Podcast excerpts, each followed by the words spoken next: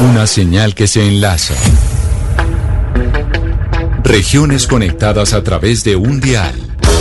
A partir de este momento, Oscar Montes, Ana Cristina Restrepo, Hugo Mario Palomar, Valeria Santos, Gonzalo Lázari, Rodrigo Pombo y Camila Zuluaga analizan y debaten el tema del día. El tema del día. Colombia está al aire. 15 minutos luego de las 12 del mediodía y así comenzamos eh, la segunda parte de Colombia está al aire con nuestro tema central. Invitamos a los oyentes a que se comuniquen con nosotros al 301-764-4108. Y Valeria, para poner en contexto a los oyentes que a esta hora se conecten con nosotros, ¿qué es lo que está sucediendo con la misión de Colombia ante la OEA? Pues mire, Gonzalo, en el marco de la Asamblea General de la OEA, eh, número 50, diferentes organizaciones de derechos humanos han manifestado pues su preocupación por la intervención de Colombia en este evento sobre temas de derechos LGBTI y libertad religiosa de los niños, Gonzalo. Hay que aclarar que Colombia nunca ha sido pues en la OEA el país más progresista, pero sabe que tampoco hemos sido el más conservador y ahora lo que estamos viendo y lo que están viendo organismos de derechos humanos es que, y con mucha preocupación, es que Colombia está asumiendo y liderando la postura más conservadora de la región incluso por encima de Brasil y de Bolivia, eh, que en este momento pues son gobiernos que son bastante, digamos, religiosos y de ultraderecha. En esta asamblea, Gonzalo, los países justamente estos días estaban discutiendo la resolución de derechos humanos de la OEA, que es básicamente la hoja de ruta, el piso que crea todo el sistema interamericano de los derechos humanos. ¿Qué fue lo que pasó? Colombia sobre el tema de libertad religiosa apoyó una propuesta de Bolivia donde se pedía incluir el derecho de los padres a definir absolutamente, digamos, la enseñanza religiosa o moral de sus hijos. Eh, lo que a las organizaciones, organismos de derechos humanos han dicho que les preocupa porque eh, hay un tema que ya ha sido reconocido por ese organismo y es el interés superior de los niños. Entonces, cuando usted habla de la, libertad absoluta de religión, lo que usted está diciendo, por ejemplo, es que los papás el día de mañana podrían decir, no, es que yo no quiero que mi hija reciba tal y tal educación sexual, que son derechos, digamos, de los niños fundamentales, porque tiene tal y tal religión. Entonces, esto les preocupa. Eh, es como un intento de los grupos religiosos, lo que están alegando, un poco de de incluir esta defensa absoluta en la, libertad religiosa en términos absolutos que desconocería pues derechos de niños y de, y de comunidad LGBTI. Y también hay un tema muy preocupante y es que se pidió eliminar una eh, palabra o un término específico de esta resolución de derechos humanos que habla de la interseccionalidad o la diversidad de mujeres. Cuando usted habla de interseccionalidad lo que está diciendo es que hay diferentes clases de mujeres, no solamente hay mujeres heterosexuales y cisgénero, también hay mujeres, por ejemplo, que son lesbianas, mujeres trans, mujeres bisexuales, mujeres, afro, eh, mujeres indígenas o con alguna discapacidad. Esta es la interseccionalidad, que no solamente hay una clase de mujer. Entonces, a usted quitar el término interseccionalidad, nada más en, el, en el sistema interamericano estarían reconociendo una clase de mujer. Esto es importante, Gonzalo, porque, por ejemplo, ahorita en Colombia hay un caso y es que hay todavía dos mujeres lesbianas que no se han podido casar en Cartagena. ¿Por qué? Porque incluso la Corte Constitucional ya le dijo al juez que las tenía que casar y el juez dice dice que él, bajo su religión, no, se, no, las, no las va a casar y, simplemente está apelando a sus convicciones religiosas. Esto lo que básicamente haría en, lo que está haciendo la Colombia en la OEA es permitirle a un juez decir, usted no me puede discriminar, discriminar por mi religión y yo no las voy a casar a ustedes. Y esto también es importante pues en el marco de lo que dijo el Papa Francisco en estos días y es que el reconocimiento absoluto de los derechos de la población LGBTI para poderse, eh, digamos, contraer familia y poder tener derechos civiles. Entonces, pues esta postura de Colombia vale la pena analizarla y vale la pena analizar qué impacto tendría en el sistema interamericano de derechos humanos, Gonzalo. Ana Cristina, ¿usted también quiere agregar algo sobre el tema que se está debatiendo en este momento eh, dentro de la misión o con la misión de Colombia en la OEA? Sí, claro, porque es que dentro de esta coyuntura, Gonzalo, tenemos que tener en cuenta pues que esto también no solamente hace parte de la agenda de Colombia en la OEA, sino también eh, aquí lo que está haciendo. Precisamente eh, el día de hoy, ellos, pues la Cancillería de Colombia está promoviendo eh, un foro que se llama el Foro Hemisférico de Libertad Religiosa y de Creencias. Y pues lo que dice la Cancillería es que están reiterando su compromiso por defender las expresiones religiosas y los sitios de culto. Recordemos que este es un Estado laico. Y este evento tiene anunciados conferencias de este tipo. Uno dice amenazas del extremismo contra las minorías religiosas y la mujer en las comunidades de fe. Entonces, pues claro, eso está dentro de, dentro de la libertad de, expresión y, de cátedra y lo que quieran enseñar, pero es que es el Estado colombiano, que es un Estado laico, el que está apoyando este tipo de conferencias. Entonces ahí vemos que, que lo que se está em, eh, promoviendo es eh, una agenda de un claro, eh, un claro tipo religioso. Es decir, aquí era algo que ya habíamos superado con, con la Constitución del 91 y otra vez se está poniendo en primera línea. Pero, doctor Pombo, ¿qué tan vinculante frente al derecho colombiano es una toma de decisión en el sistema interamericano de derechos humanos o en la Comisión Interamericana de Derechos Humanos? O sea, ¿Colombia tiene que regirse por esa comisión o puede hacer caso omiso? Bueno, tengo entendido que es muy vinculante por muchas razones. Primero, eh, por lo que se ha denominado el constitucionalismo de segundo nivel, que significa básicamente que las decisiones de los órganos jurisdiccionales y de las autoridades en general en Colombia no son las últimas ni las únicas. Hay otras instancias como por ejemplo eh, la Corte Interamericana de Derechos Humanos, a manera de ejemplo. Es decir, tenemos una inescindible relación con el ordenamiento jurídico internacional. Segunda, porque cada vez coge más fuerza la idea de la supranacionalidad, una supranacionalidad calificada a través de órganos internacionales como de nuevo la Corte Interamericana de Derechos Humanos y obviamente órganos internacionales como la Organización de Estados Americanos y demás. Y tercero, pues bastaría ver con los, los fallos y, la materialización de los, de los fallos internacionales en el ordenamiento jurídico interno para decir que sí, que tienen un grado de obligatoriedad o de vinculación enorme con lo cual este tipo de debates no es zona, Gonzalo, no se imagine usted una cosa por allá etérea que pasa pues en Centroamérica, en países que seguramente ni siquiera conocemos, no, tienen total incidencia para todos los colombianos en nuestro cotidiano vivir. Y por eso lo que usted plantea y lo que plantea Ana Cristina y lo que plantea Valeria, tenemos en línea a Germán Humberto Rincón Perfetti. Él es abogado y activista homosexual que ha trabajado en temas de la OEA desde hace 10 años y con casos ganados con el sistema interamericano de derechos humanos. Don Germán, gracias por estar con nosotros hasta ahora en Blue Radio. Bueno, básicamente el motivo grande de preocupación es ver cómo Colombia en la OEA no ha tenido una agenda tan clara como en esta oportunidad, en la cual los ejes centrales de la acción están dados con el tema de Venezuela, pero también se ratifican con el evento hemisférico de libertad religiosa, donde por ejemplo se encuentra los desafíos de la promoción de la libertad religiosa de creencias y el diálogo interreligioso o el rol de las organizaciones religiosas en la promoción de la libertad religiosa. Podríamos decir entonces cuál es la diferencia de antes y ahora.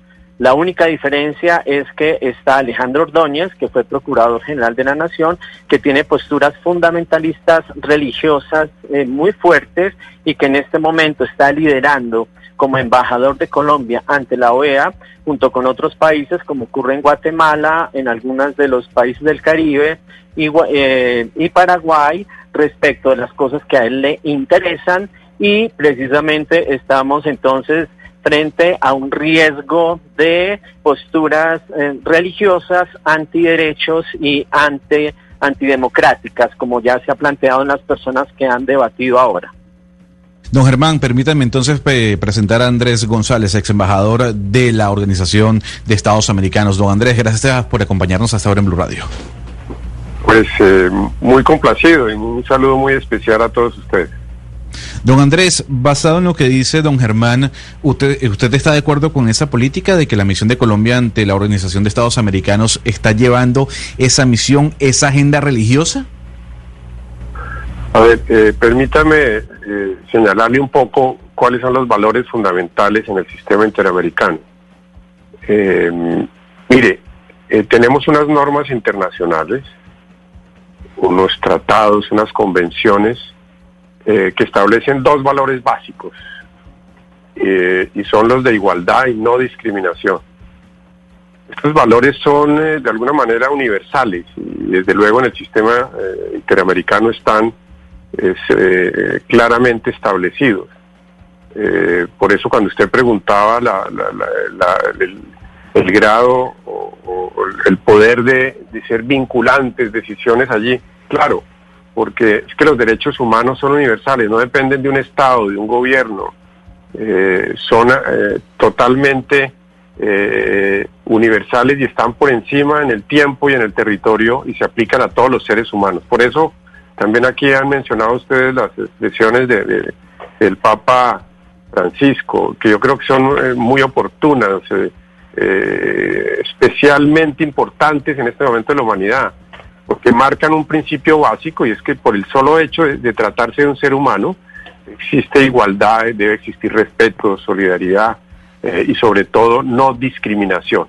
Colombia. Don Andrés, usted, usted dice, y permítame. Tuve la oportunidad de liderar como embajador ante la OEA una, una convención muy importante, que creo que, no, no sé si todavía está en trámite en el Congreso de Colombia para su ratificación, que es una convención contra, contra todas las formas de discriminación y contra todas las formas que afecten la igualdad de las personas. De manera que la, OEA tiene unas normas que marcan esta, esta posición y que es fundamental que se mantengan. Y Colombia, por lo menos hablo, hablo de, mi experiencia, eh, mantuvo un liderazgo en esta materia eh, para la aprobación, yo mismo lo, lideré, la aprobación de esta convención, y también algo muy especial, mire, en junio del 2016, junto con Argentina, Brasil, Canadá, Estados Unidos, Chile y México, eh, en, ese año logramos conformar un grupo de apoyo para los derechos de las personas del grupo LGTBI, precisamente para estar impulsando eh, nuevas políticas públicas, nuevas posturas de garantías eh, monitoreo a los países para que adopten las decisiones del caso. Y en esa medida creo que la OEA y el sistema cumplen una labor fundamental para que siempre tengamos más derechos.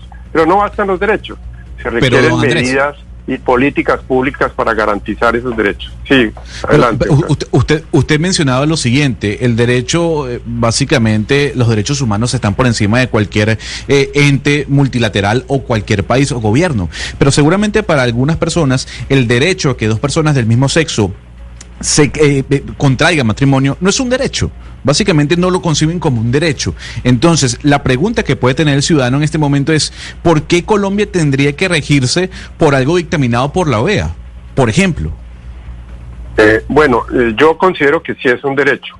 Y cada vez la humanidad avanza más en ese sentido. Yo sé que hay países incluso en los cuales esa posibilidad es ilegal. Hay muchos países del, del Caribe, en nuestra, en nuestra América, que aún mantienen eh, esas posibilidades en la ilegalidad. Por eso hay que hacer todo un paso adelante en, en todos los países de nuestro continente para que esto quede claramente establecido como un derecho, no es una concesión, no es un acto de, de simple eh, solidaridad, no, ese además, y esto es lo más importante, incluso en, las referencias del Papa, es que son derechos de las personas.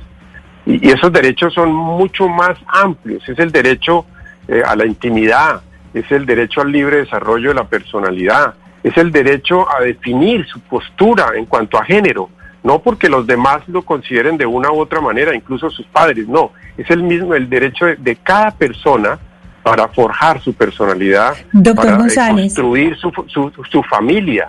Entonces, eh, y miren ustedes que en este momento Colombia y el mundo necesita unas posturas de mucha más inclusión. Inclusión es lo que se necesita para garantizar convivencia, paz, para garantizar respeto y sobre todo dignidad del ser humano. De manera que esa es la visión, eh, permítanme ustedes esta primera aproximación para ir entendiendo lo que esto significa. Eh, en Colombia hay un gran respeto por las determinaciones del sistema interamericano, tanto de la OEA, pero especialmente de la Comisión Interamericana de Derechos Humanos y de la Corte Interamericana. Esas decisiones de la Corte, por ejemplo, son vinculantes. Mira, hay una consulta sumamente importante eh, de la Corte Interamericana con ocasión de una consulta de Costa Rica que tuvimos la oportunidad de acompañar en, ese, en ese momento. Y en esa eh, decisión de la Corte Interamericana, que es vinculante, eh, se fijan unos derroteros sumamente importantes en cuanto a los derechos de la población LGTBI, en cuanto a los derechos de los niños. Y ustedes han tratado ese tema que está en el centro de la discusión. Y es hasta dónde va el derecho, la posibilidad de un padre frente a la educación de los hijos, cómo lograr un equilibrio de libertad religiosa, pero aquí hay otro valor fundamental y es el valor, el interés superior de los niños. Sí, el doctor González. ser humano debe prevalecer frente a, los, a las pretensiones de familia o padre en esta materia. Usted fue eh, embajador en, la OEA, entonces sabe pues muy bien eh, cómo funciona y para que la gente entienda un poco mejor sobre esa incidencia que usted nos estaba hablando, sobre esa incidencia en, elaboración de políticas públicas, por ejemplo, en Colombia, eh, díganos algún ejemplo, ejemplos de, de algo que se discutió durante su tiempo en la OEA y que incidió directamente en políticas públicas tomadas aquí en Colombia, para entender la importancia de esta conversación.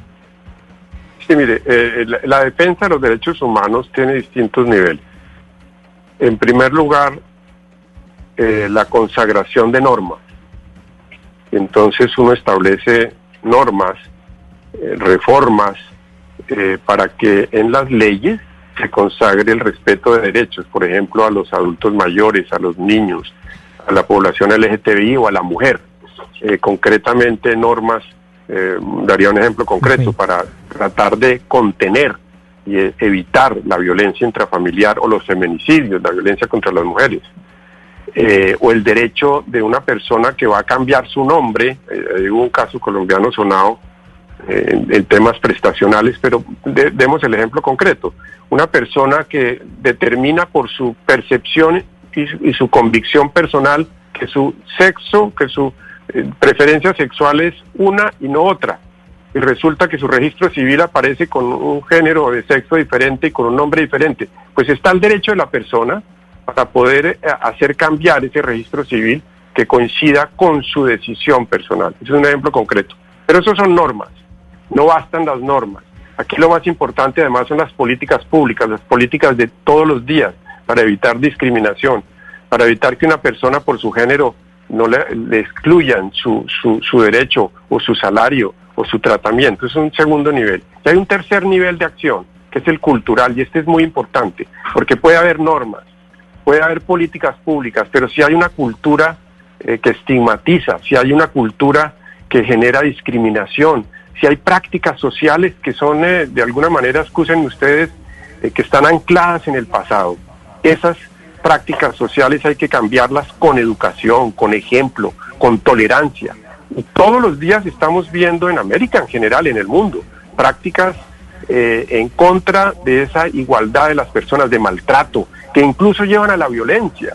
Es, evidente, son innumerables los casos de violencia contra lesbianas, contra eh, gays, contra bisexuales, contra trans, cuando son seres humanos que tienen absolutamente unos derechos intangibles y trascendentales que deben ser respetados por los estados. Pero no solamente los estados, son los ciudadanos, son los colegios, son las universidades, eh, eh, son los lugares de trabajo. Ahí, en ese tercer nivel de, cultura, tenemos que trabajar. Y en la OEA, por ejemplo, se, han impulsado distintas políticas de transformación cultural, de buenas prácticas, de, de publicidad, de llamado a los estados para que no estigmaticen eh, ese es otro nivel en el cual la función de la OEA es muy importante. Pero la OEA tiene que avanzar mucho más porque hay muchos países, mire, hay por lo menos ocho o nueve países en el contexto eh, latinoamericano y del Caribe, fundamentalmente del Caribe, donde incluso la relación entre eh, personas en esta decisión de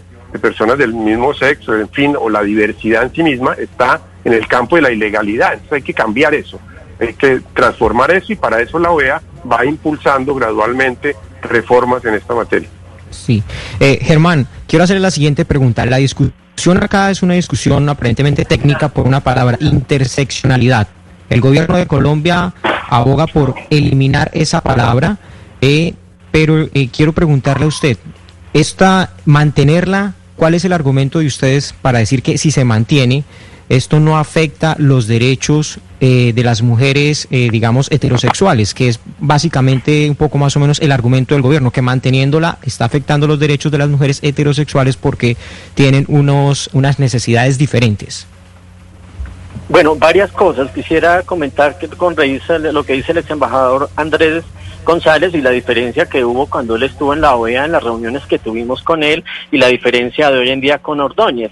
Efectivamente, eh, en este momento, si bien es cierto, se eh, el Estado firmó la Convención Interamericana contra toda forma de discriminación y violencia, no hay voluntad del gobierno para llevar eso al Congreso, razón por la cual internamente no se cumple. Y el Core Group de que hablaba el ex embajador, efectivamente Colombia hace parte, pero es realmente invisible en razón de que la fuerza del embajador Ordóñez no ha permitido que este tema salga adelante. Y con relación a lo que usted plantea, ¿Qué asunto tiene que ver una palabra dentro de una resolución de derechos humanos de la OEA?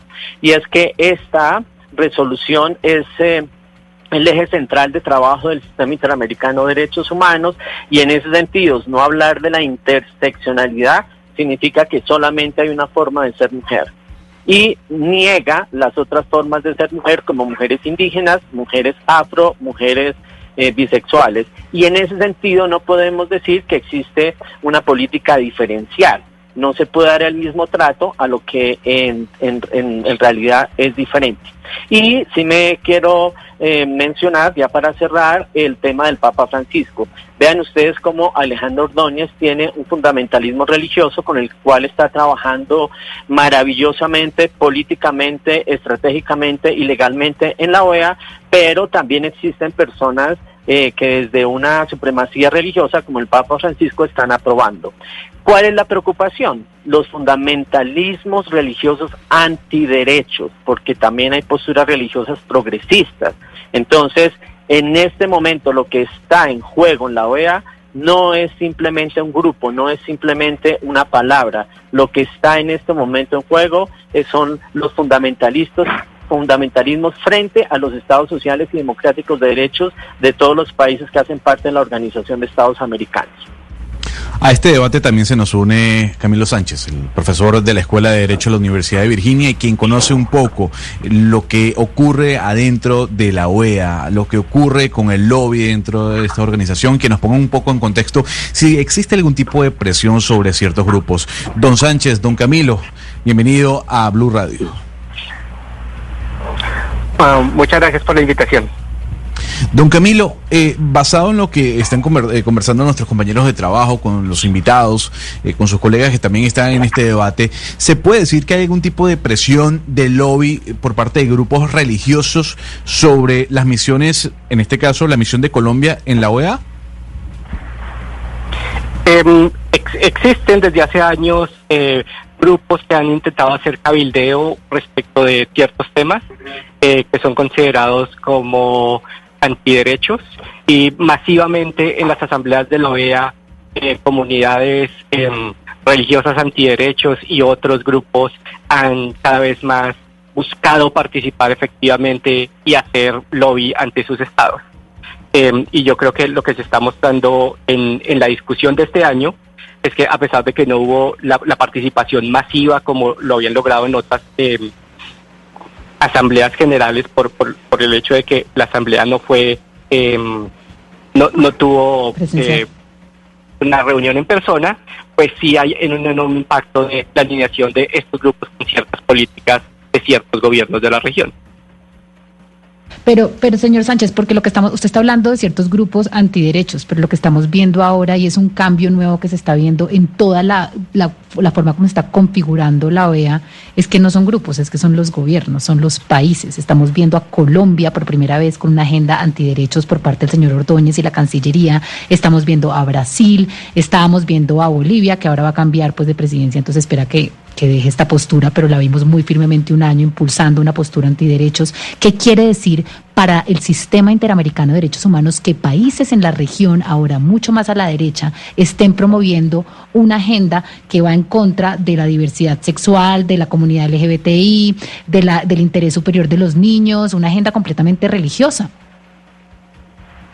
Hay, hay una relación eh, bastante simbiótica entre gobiernos y organizaciones. Es decir, los puntos de presión son por ambos lados. Desde, desde este tipo de gobiernos como los que empujaron estas modificaciones en la, en la resolución, eh, Colombia, Estados Unidos, Brasil, pero también en grupos de sociedad civil que participan con estas mismas agendas y que se encuentran de alguna manera en estos, estos foros. Entonces digamos que yo creo que es una, es, sin duda una estrategia eh, que incluye voces desde sociedad civil y voces desde los gobiernos. Sí, yo, yo, yo quiero insistir en una pregunta que decía Jaime Moreno ahora eh, a Germán Rincón. Señor Rincón, eh, eh, usted ha dicho que es importante, obviamente, que se reconozca que la mujer es diversa y habla de que debe ser reconocida la mujer indígena, la mujer afrodescendiente y la mujer homosexual, pero ¿por qué mezclar el tema étnico con el tema de género? No, no entiendo por qué la razón de, de meter en el mismo saco el tema eh, de género con el tema de, de las etnias. No, el tema no es mezclar el tema étnico con el tema de género. Lo que ocurre es que el derecho a la igualdad no es el igualitarismo, sino es dar conforme a las necesidades de cada grupo poblacional para garantizar la igualdad.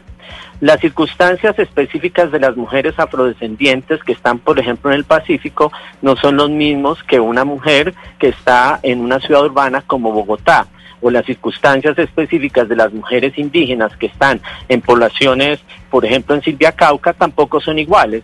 Entonces, en ese sentido, el nombramiento y la interseccionalidad, que es lo que se plantea, va a permitir que los estados hagan políticas públicas dependiendo de las circunstancias especiales de cada grupo de mujeres y no tratar a las mujeres como si fueran solamente blancas, urbanas y heterosexuales. Por eso eh, el tema aquí no es una palabra, el tema aquí es lo que está es un tema estructural, ¿cierto? Y lo que también se está tratando ahora es precisamente el enfoque y, como decía ahora Camilo Sánchez, toda la presencia. Es que en las asambleas de la OEA ha sido muy duro ese debate cuando hemos estado en los últimos 10 años frente a los grupos fundamentalistas, pero que en este momento hay un matrimonio entre sociedad civil de fundamentalistas religiosos antiderechos con algunos estados que tienen posturas similares y entonces esa estrategia la que en este momento se está eh, debatiendo y que se está haciendo mayor presencia, mayor visibilidad antiderechos en el sistema de la OEA. En Mañanas Blue los escuchamos. Y es así, los escuchamos y los leemos. Usted se puede comunicar con nosotros a través del 301-764-4108. Por ejemplo, Jairo dice lo siguiente y se hace esta pregunta, ¿por qué no permitir la libertad religiosa y por qué sí permitir otras libertades? Por otra parte, Gloria dice, creo que esto es, eh, va en contra de los preceptos de la palabra de Dios que no son de ninguna religión. Fabián comenta, los homosexuales pretenden imponernos una nueva normalidad frente a la familia y la sexualidad. Y por último, doctor Pombo, Arturo se hace una pregunta que muchos oyentes seguramente también se hacen, incluyéndome a mí, no como oyente, sino como miembro de la mesa y que tal vez ha tenido su debate con usted y con Valeria Santos con respecto a los organismos multilaterales. Y es, ¿quién le cree a la OEA después de que apoyaron y participaron activamente en un golpe de Estado que ya está confirmado que básicamente fue golpe y además hubo ahí un tipo de problemas en cuanto a la elección? Fue un fraude en la elección de Bolivia.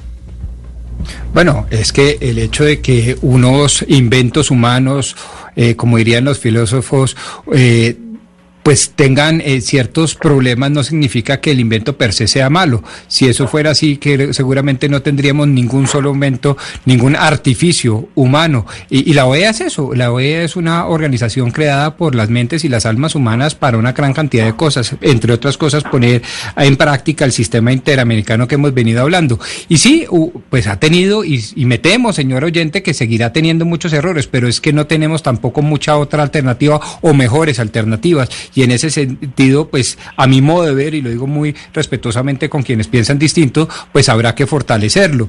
Eh, y en ese sentido también me gustaría, y si usted me lo permite, Gonzalo, eh, seguir un poco con la línea argumentativa eh, del doctor Germán para que a quienes como nosotros no sabemos nada o, sabemos muy poco de este tema nos sigan ilustrando. Doctor Germán, una pregunta. Si cualquier Estado miembro del sistema eh, interamericano adopta una política pública y la pone en práctica eh, en donde pues se hagan esas, eh, a mi juicio, muy sentidas y muy lógicas diferenciaciones entre la mujer indígena amazónica y la mujer heterosexual blanca paisa, pues que me parece lo mínimo, ¿no? Desde el punto de vista de los derechos naturales, ¿usted no le parece, mejor dicho, esa política pública es ilegal de cara al sistema interamericano en tanto y en cuanto hoy en día el sistema interamericano no ha adoptado la palabra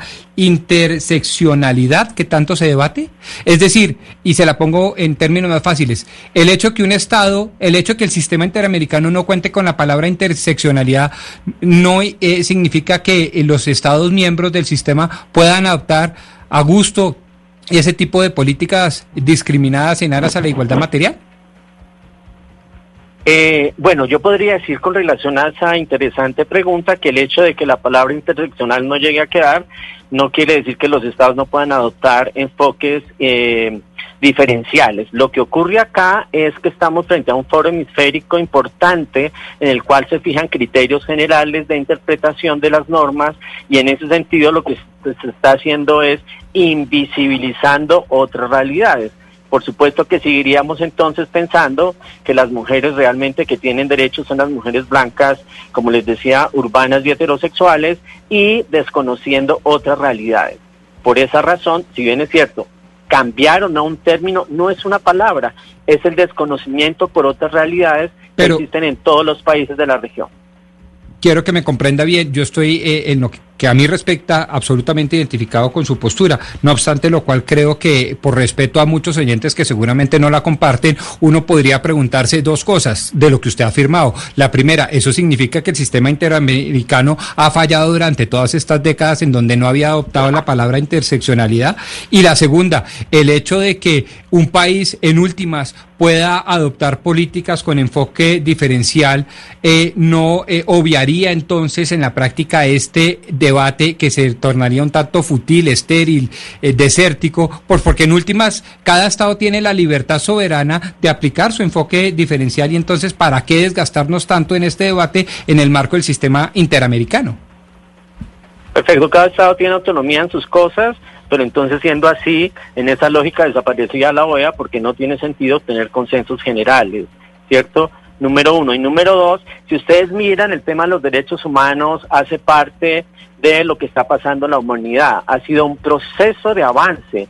Eh, y, el ejemplo más sencillo es hablar hoy en día, por ejemplo, cómo los ríos son sujetos de derechos o cómo existen derechos de los animales. Lo que estoy diciendo es que estos son procesos que se han dado con el tiempo. Las mujeres hace 60 años en Colombia no podían votar y ahorita sí pueden. Entonces, estos avances son importantes para la eh, interpretación e implementación de los derechos humanos en materia general, si no significaría quedarnos cuando las mujeres no podían votar, por ejemplo, ¿cierto? Porque igual cada estado de por medio puede definir si sí o si no. Eh, como este es un foro internacional al cual los estados han apoyado, es clave el tema de las resoluciones que se toman en la Asamblea General como para este caso. Es que, doctor González, yo creo que es importante eh, la pregunta que hace eh, el doctor Pombo, justamente en un caso, y podemos aterrizarlo en un caso específico que está ocurriendo en Colombia en este momento. Hay dos mujeres lesbianas que han pedido que un juez en Cartagena las case y por tercera vez este juez ha, digamos, se ha negado a tramitar la solicitud del matrimonio porque él alega que su religión pues no se lo permite, no le permite casar a dos personas lesbianas. El sistema interamericano de derechos humanos está hecho y se activa en el momento que los estados vulneran derechos humanos. El caso que yo le estoy presentando, que es un caso muy famoso en Cartagena, es perfecto ejemplo del Estado colombiano vulnerándole los derechos humanos a estas mujeres. Yo quiero preguntarle qué pasaría si en la OEA se toma la decisión de esta defensa absoluta de la libertad religiosa en términos absolutos. Entonces, ¿este caso de estas mujeres ya no podría ser protegido por el sistema interamericano de derechos humanos? Eh, gracias, eh, Valeria. Sí, eh, no bastan las normas, se requiere una acción de los organismos de la OEA, en este caso de la Comisión Interamericana de Derechos Humanos o de la Corte, para que los estados no obstruyan lo que está en las leyes. Por ejemplo, en este caso concreto, ¿qué le diría yo a, una de estas personas? Acudan a la Comisión Interamericana, pidan, si es el caso, una medida cautelar y la Comisión Interamericana debe actuar ante el Estado colombiano para que no obstruya la garantía de un derecho. Es decir, la posición de un juez sosteniendo que prima su derecho religioso, eh, a mi juicio, no es aceptable eh, no sé si se me está escuchando, no es, no es aceptable eh, Ex embajador. no es aceptable. Perdón, ¿se está escuchando? ¿Aló? Sí, eh, ex embajador, se escucha perfecto. Bueno, ok. Eh, no es aceptable y en consecuencia pueden pedirle a la Corte Interamericana, a la Comisión Interamericana, que coadyuve eh, la, la- garantía, la tutela de ese derecho. Si el Estado colombiano persiste en aceptar la tesis de ese juez, que puede ser eh, eh, argumentada, muy bien sustentada, la, podría haber una condena a Colombia por el, porque el Estado está obstruyendo la satisfacción de un derecho. De manera que esto no son solamente normas ni apreciaciones generales, de poco sirven los derechos si no hay instrumentos para garantizar el cumplimiento de esos derechos. Y yo considero además que esos, esas ciudadanas eh, o ciudadanos eh, que ven vulnerados sus derechos de esta manera también pueden acudir ante ante instancias superiores de la justicia colombiana en la tutela, ese mecanismo tan importante que, se- que creamos en la Constitución del 91 para que se garantice plenamente ese derecho a, contraer el matrimonio y a, constitu- o co- o- y a constituir una familia. De manera que hay mecanismos, tanto nacionales como internacionales, y afortunadamente en el caso colombiano, la Corte Constitucional ha tomado unas decisiones judiciales muy de avanzada, muy importantes, que han permitido ganar espacio en este tema, porque no bastan normas, eh, también se requieren sentencias, decisiones judiciales y prácticas en la sociedad. Claro. Eh, ahora, como decía Rodrigo, también lo importante es que esté el concepto de la diversidad para el efecto de las mujeres. Diversidad, sí, adelante, Claro. perdón. Ex embajador, no, es que eh, don Camilo Sánchez quería eh, dar su opinión, don Camilo. Sí, no, yo, yo coincido totalmente con, con, con el embajador González. Em, hay una cosa muy importante y es que este intento de estos gobiernos no cambia las normas de derechos humanos de la OEA. En esta resolución, lo que se buscaba era que los estados apoyaran un mecanismo que existe ya, Sí. que es la Comisión Interamericana de Mujeres, y un, un, un plan estratégico que la propia comisión hizo. Y entonces sí. aprovechan Sí. el momento de decir, vamos a apoyar la Comisión Interamericana de Mujeres y la resolución decía, dentro de todas esas características, incluyendo la Ah, interseccionalidad, perfecto, entonces tienen estos estados a decir, eh, no, saquemos la interseccionalidad. Pero esto no limita ni las facultades que tiene la CIM, la Comisión Interamericana de Mujeres, ni las facultades que tiene la Comisión Interamericana de Derechos Humanos, ni la Corte para aplicar la legislación internacional que hoy en día existe. Entonces, respecto del caso de las, de las mujeres en, Colombia, que se les ha negado su derecho, em, eso es una directa violación a las normas interamericanas que hoy en día están vigentes. Es decir, por el hecho de que sacado la frase interseccionalidad de esta resolución, no le, no le quita ninguno de los derechos que esas mujeres eh, y otras eh, personas tienen hoy en día frente a las normas que existen. Es obviamente una movida política intentando limitarlas, pero eso no quiere decir que por el simplemente hecho de eh, que se gane una batalla en la Asamblea General de la OEA se eliminen los derechos eh, que existen. Y refrescante aclaración, doctor Camilo. Muchas gracias. Creo que todos se lo agradecemos. Permítame volver otra vez con el doctor Andrés González eh, para un tema con un ejemplo que ha puesto Valeria Santos. Eh, el juez es un servidor público y en ese sentido uno podría exigirle eh, con toda la solvencia y el peso de la ley, pues que cumpla antes que nada con su deber y el principio de legalidad, incluyendo el bloque de constitucionalidad y por lo tanto el sistema interamericano de derechos humanos, so pretexto de acudir al, sistema a través de medidas cautelares, todo lo que usted ha dicho.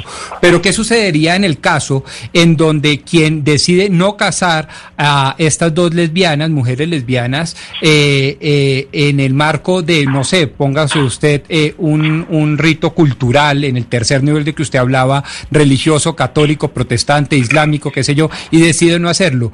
Ahí podría entrar entonces el mismo sistema interamericano a través de medidas cautelares para imponerle al particular y a esta etnia, eh, perdón, a esta secta o a esta comunidad religiosa eh, una imposición sobre lo que se debe entender por igualdad y no discriminación? Bueno, eh, hay distintos niveles, Rodrigo, como, como tú señalas, pero el básico es el de los derechos civiles. Es decir, en los Ajá. estados democráticos, eh, la, los efectos de los acuerdos de voluntades respaldados por los estados son los civiles.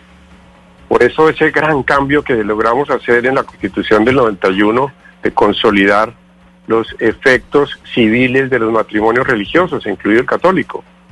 Eh, de manera que, estando claro ese tema de los derechos civiles, ya cada religión opta, según la libertad, según los derechos de las creencias de cada quien, a, la manera como se estructuran esos vínculos de tipo religioso. Pero desde el punto de vista civil, es decir, lo que garantiza cada Estado, eh, lo fundamental es que esos derechos civiles estén eh, plenamente garantizados, en este caso el matrimonio entre las personas del mismo sexo. Por eso tan importante la apreciación del Papa Francisco, es decir, que en ese otro eh, universo del César, no del Dios, sino del César, se establezcan claramente los principios de los derechos de las personas en esta materia.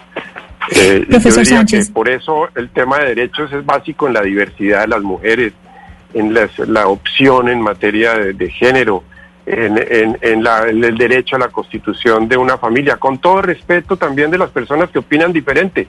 Pero aquí lo fundamental es garantizar el derecho de quienes están incurriendo y, y piden la garantía de sus derechos, incluidos los niños. Ustedes han tratado el tema de los niños y de los jóvenes que en la práctica traen muchos, muchos puntos que son complejos porque hay familias que pretenden eh, imponer totalmente una, una, una, visión y un sendero eh, cuando al mismo tiempo está el derecho de esos seres humanos sustanciales como son niños, jóvenes y adolescentes para poder eh, construir su personalidad, estar suficientemente informados sobre las decisiones que toman. Y ojo, porque en este tema, en estos temas hay que advertirle a los estados los derechos de las personas son derechos en los cuales hay decisiones de cada persona y que están vedados a la acción de los estados para que pretendan regular internamente esos temas.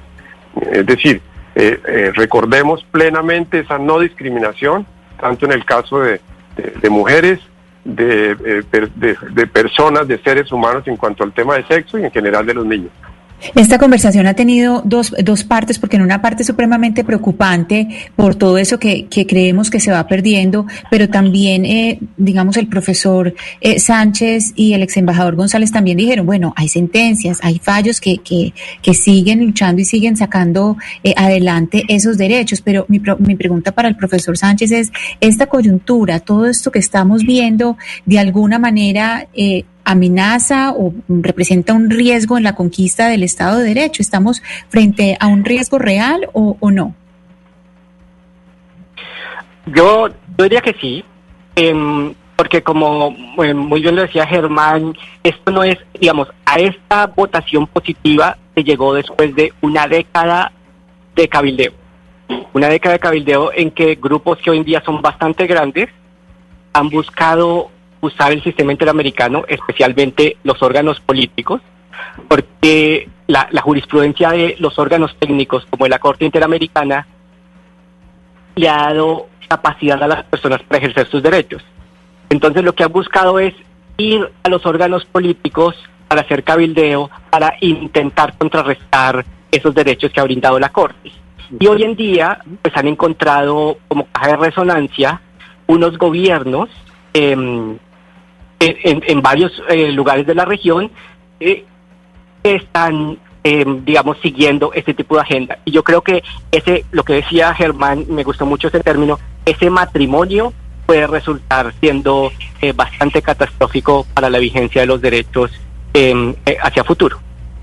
Y el debate es sumamente interesante, profesor Camilo Sánchez, profesor de la Escuela de Derecho de la Universidad de Virginia. Muchísimas gracias por habernos atendido a esta hora en Blue Radio. Y también, no, a usted por su tiempo. Ex embajador de Colombia ante la OEA, Andrés González, eh, ex embajador, muchísimas gracias por haber estado con nosotros. Gonzalo, muchas gracias y, yo coincido con, muchos de los participantes en la importancia de estar alertas eh, todos eh, a nivel interamericano en que todos los pasos sean hacia adelante, ¿no? no hacia atrás, es decir, de tener más derechos, más garantías, más instrumentos. Y no hay duda pues a veces puede haber eh, acciones desde el punto de vista político que pretenden limitar lo que ya se ha ganado desde el punto de vista de los derechos humanos en la Corte, en la Comisión, de manera que aspiremos a que los derechos sean cada vez más amplios, la, diversidad de las mujeres, la no discriminación, la igualdad, son temas en los cuales no, no puede eh, ir de para atrás el reloj de la historia, sino tiene que ser hacia adelante, hacia sociedades mucho más inclusivas.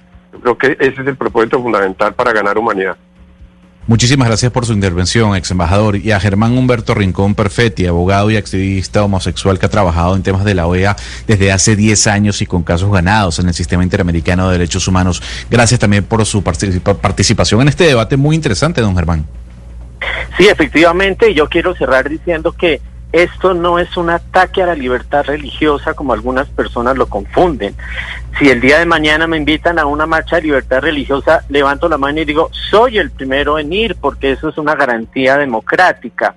Lo que ocurre acá es que existen grupos que tienen interpretaciones religiosas fundamentalistas que no permiten que las personas sean diferentes, mientras que existen otras posturas como la del Papa, que son posturas que tienen una garantía en derechos. Imagínese, y con esto cierro, si el día de mañana resulta que llegan personas de un fundamentalismo islámico que nos impongan a todas las personas en las Américas sus lógicas de vestir, sus lógicas de pensamiento. Por esa razón, el tema de la neutralidad religiosa, para que ninguna religión el día de mañana nos imponga a creyentes o personas no creyentes sus postulados respecto a una interpretación individual frente a un libro sagrado que unas personas tienen interpretaciones abiertas y otras interpretaciones fundamentalistas. No es más. Muchísimas gracias a usted, don Germán, a todos ustedes también que se conectaron con nosotros a través de la señal de Blue Radio en todo el país y a través de nuestro Facebook Live. Muchísimas gracias. Nos escuchamos mañana nuevamente a las 10 y 30 de la mañana y siguen en compañía de nuestros compañeros de Meridiano Blue.